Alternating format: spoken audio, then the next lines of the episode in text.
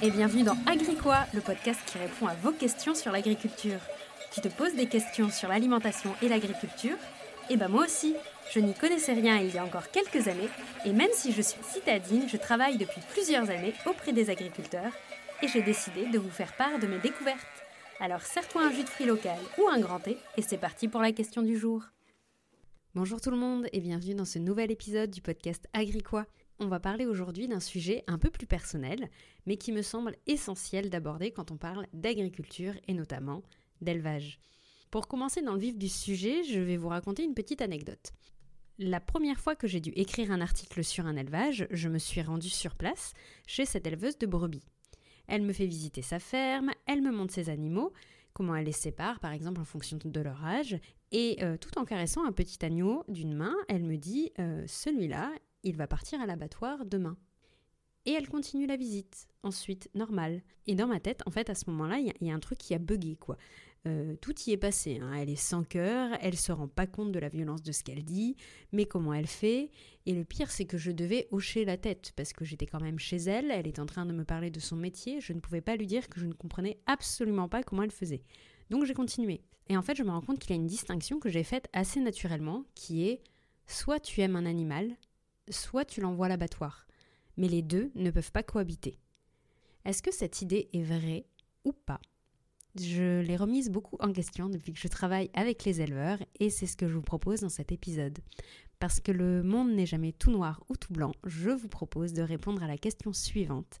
Quelle relation les éleveurs ont-ils avec leurs animaux et peut-on dire qu'ils les aiment quand même?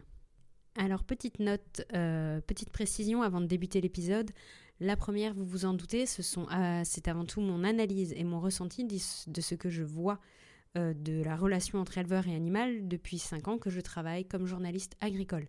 Ça n'engage que moi et euh, l'objectif n'est absolument pas d'en faire une généralité ou un espèce de plaidoyer en faveur des éleveurs. C'est avant tout un ressenti et une analyse que je vous propose aujourd'hui. La deuxième chose, euh, je ne vais pas parler ici des pratiques d'élevage comme la castration à vif, le gavage. On fera vraiment, vraiment un épisode dédié à la question du bien-être animal et des pistes d'amélioration qu'il peut y avoir. Ici, on va vraiment parler du lien entre éleveur et animal. On va vraiment, dans cet épisode, on va vraiment parler de leur référentiel, de leurs valeurs. Alors, on va commencer cet épisode. La première idée que j'avais, c'était que les animaux étaient des numéros. Forcément, puisqu'ils en ont euh, beaucoup et qu'en plus ils doivent les envoyer à l'abattoir, j'avais l'idée que les, animaux étaient, euh, étaient des numéros, qu'ils ne voyaient pas vraiment la différence entre l'un et l'autre. En fait, ça, c'est faux. en fait, ça, c'est faux. Euh, comme chacun sait, les animaux d'une même race ont des comportements et des personnalités différentes. Et bah, ça se retrouve en élevage. Un éleveur, il connaît le comportement de ses animaux. Euh, et je parle ici des, des, élevages de moutons et de vaches que j'ai pu voir. Par exemple, un éleveur, il sait exactement l'animal qui mange le plus, celui qui peut être le plus conflictuel avec les autres, le plus vieux, le plus jeune, le plus espiègle aussi, notamment pour, euh, pour les vaches. On a un peu cette image, moi j'avais l'image d'un animal posé qui dort 24 heures sur 24. Euh, mais non, en fait, sur les groupes euh, Facebook d'éleveurs, ça, me fait beaucoup rire. Elles ont un talent pour aller se coincer n'importe où. Et les éleveurs aiment bien montrer un peu leur quotidien et, et le fait qu'ils font, euh, qu'ils s'adaptent au comportement de, leurs animaux. Et pareil pour les moutons, euh, moi quand je vais dans une exploitation, je vois vraiment 300 euh, bouts de laine blanche en marche, si vous voulez, alors que l'éleveur, lui, il reconnaît tout de suite la brebis qui est en tête, celle qui a tendance à traîner derrière, celle qui s'arrête toutes les deux secondes pour manger, les brebis les plus fragiles au niveau des pieds et qui vont boiter plus facilement. Euh, certains éleveurs vont même jusqu'à leur donner des noms hein, à leurs animaux. Euh, on n'est pas non plus sur la vache marguerite et pâquerette, hein, faut pas pousser non plus, mais euh, tout du moins, ils individualisent quand même assez bien leurs animaux. Le deuxième point, c'était que les animaux seraient seulement une production, un revenu économique, si vous voulez, vu qu'il y a cette question d'argent dedans, forcément la relation est différente. Alors on va être clair, euh, si quelqu'un fait éleveur pour devenir riche, avec l'objectif de gagner de l'argent, euh, il va être déçu. Et euh, non, heureusement que les éleveurs n'ont pas comme argument unique de, gagner de l'argent et de le voir comme une production, parce que ça, serait quand même très très compliqué. Hein. En fait, un éleveur, il vous dira toujours qu'il a pas mal de, boulot et auxquelles on ne pense pas forcément.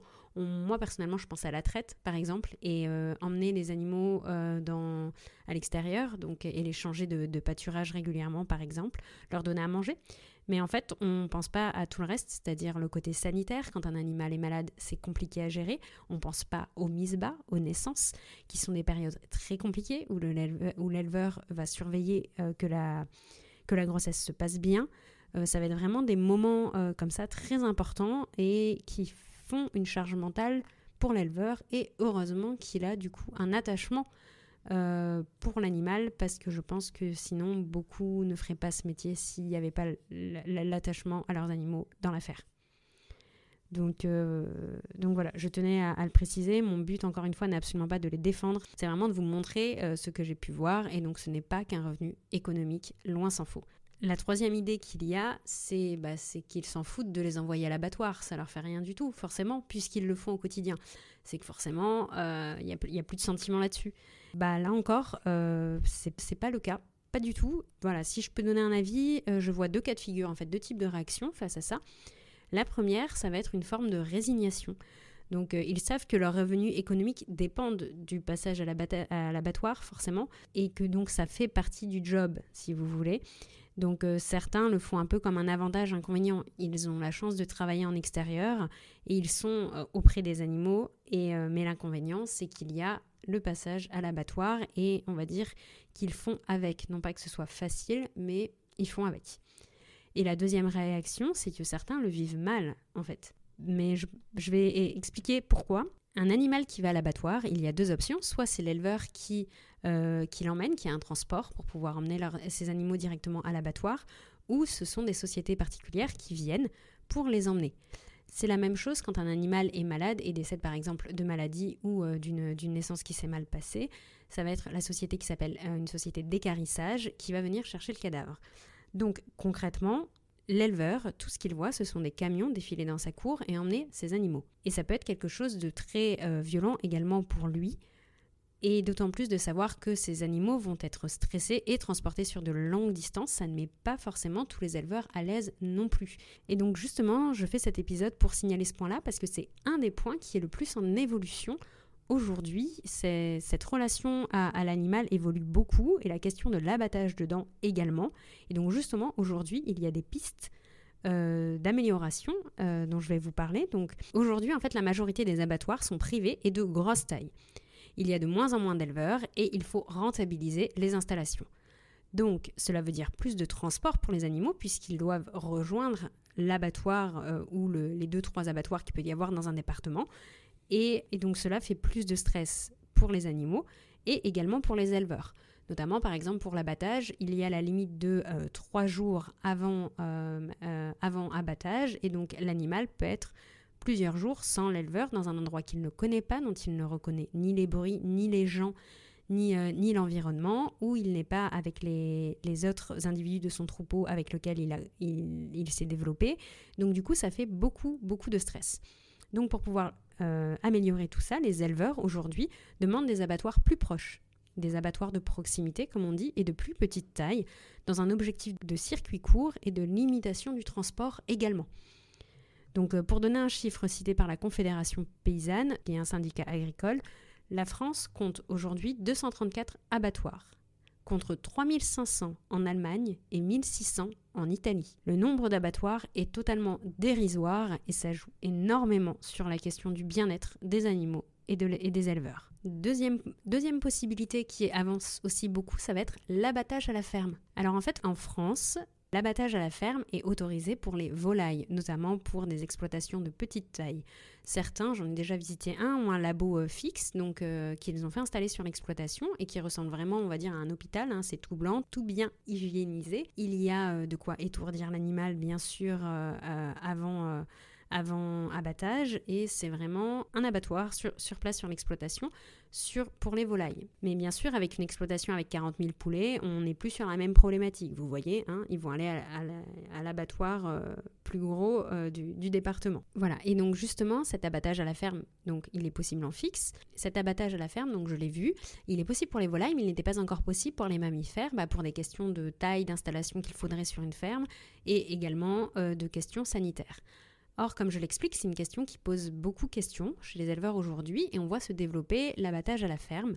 Notamment, la loi Egalim a permis à lancer depuis 2019 une expérimentation sur 4 ans de l'abattage mobile. C'est-à-dire que euh, il y aurait la possibilité de faire déplacer un caisson d'abattage de ferme en ferme pour pouvoir permettre aux éleveurs d'assister à, l'abattage de, euh, de leurs animaux. Donc c'est vraiment en phase d'expérimentation et s'apprécier pour plusieurs choses. La première, l'animal n'aurait plus de transport. Il serait donc beaucoup moins stressé.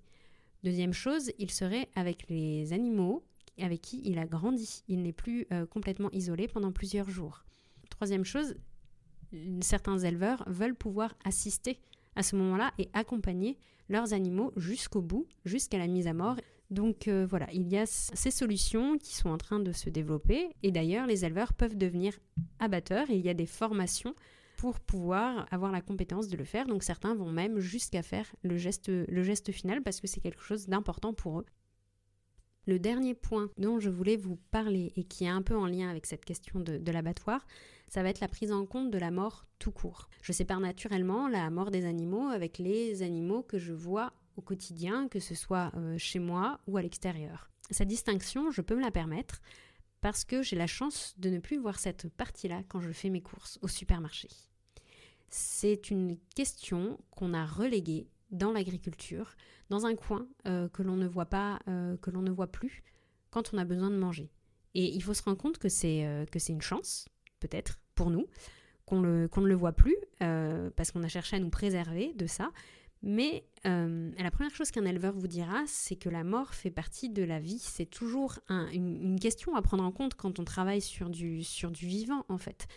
Et euh, pour vous donner un exemple, euh, je regardais euh, une vidéo d'Aide 214 avec une amie éleveuse, et moi j'étais mal à l'aise face à la vidéo, parce que c'est toujours des vidéos assez, assez violentes, et elle me répond, bah, si tu as une épidémie qui débute dans ton élevage, ça peut vite ressembler à ça en fait. C'est pas forcément de la maltraitance par rapport à l'éleveur, c'est simplement qu'il y a des maladies qui peuvent se répandre très vite. Et elle me dit, je cite, le problème c'est pas d'avoir un mort-né, c'est combien tu en as dans l'année et pourquoi? Et ça m'a vraiment marqué parce que ça montre vraiment l'acceptation euh, du risque de travailler sur du, sur du vivant et euh, le fait qu'ils peuvent être attachés à leurs animaux, mais qu'ils savent aussi les implications que ça a sur leurs horaires, sur leur façon de travailler. Et donc, euh, pour conclure cet épisode, c'est les éleveurs aiment leurs animaux, parce qu'il faut qu'ils puissent se lever, s'en occuper, assister aux mises bas, les nourrir, les soigner et les accompagner s'ils le peuvent jusqu'à l'abattage. C'est peut-être pas comme on le voudrait euh, nous, euh, nous dans le sens le reste de la société,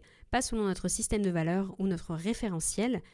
Et justement, j'en parle pour qu'on arrive à trouver un équilibre, pour qu'on arrive à dépasser le débat de mange de la viande ou n'en mange pas. Et c'est aussi pour militer pour les abattoirs de proximité, pour des élevages à taille humaine je pense que c'est important de se demander pourquoi cela nous choque ou non, qu'est-ce qu'on est prêt à accepter ou pas pour avancer ensemble et améliorer les conditions d'élevage selon les critères que l'on souhaite. J'espère avoir instillé quelques pistes de réflexion dans cet épisode. Personnellement, ça me fait face à mes paradoxes de manger de la viande et de ce que je suis prête à accepter non. Voilà, j'espère que cet épisode vous a plu. N'hésitez pas à vous abonner à cet épisode ou sur les réseaux sociaux, que ce soit sur YouTube ou sur Instagram. Et on se retrouve la semaine prochaine dans un prochain épisode.